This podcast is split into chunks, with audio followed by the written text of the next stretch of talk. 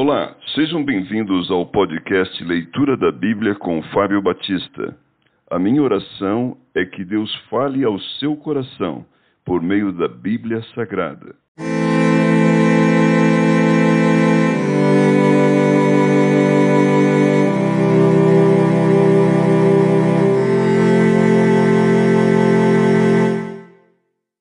Segundo Timóteo, capítulo 4 a fidelidade e o zelo na pregação.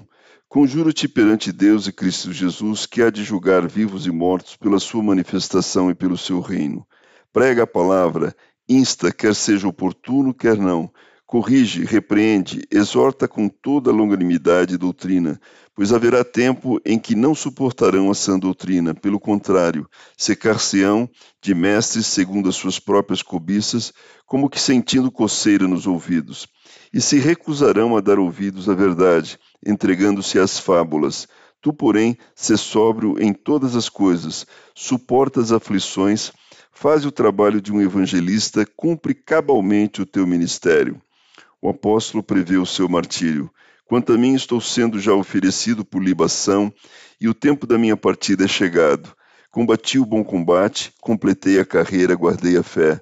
Já agora a coroa da justiça me está guardada, a qual o Senhor reto juiz me dará naquele dia, e não somente a mim, mas também a todos quantos amam a sua vinda. O apóstolo abandonado pelos homens, não por Deus, procura vir ter comigo depressa, porque Demas, tendo amado o presente século, me abandonou e se foi para Tessalônica.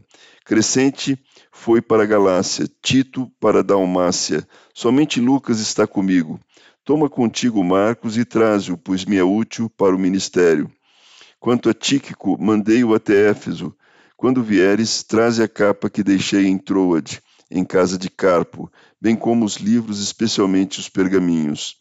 Alexandre, o latoeiro, causou-me muitos males. O Senhor lhe dará a paga segundo as suas obras. Tu guarda-te também dele, porque resistiu fortemente às nossas palavras.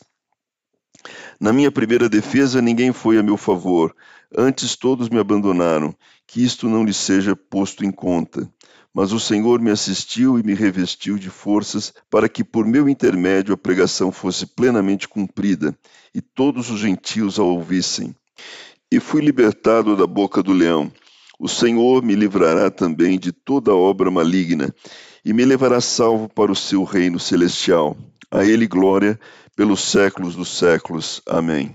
As saudações finais e a bênção. Saúda Prisca e Áquila e a casa de Onesíforo. Erasto ficou em Corinto. Quanto a Trófimo, deixei o doente em Mileto. Apressa-te a vir antes do inverno.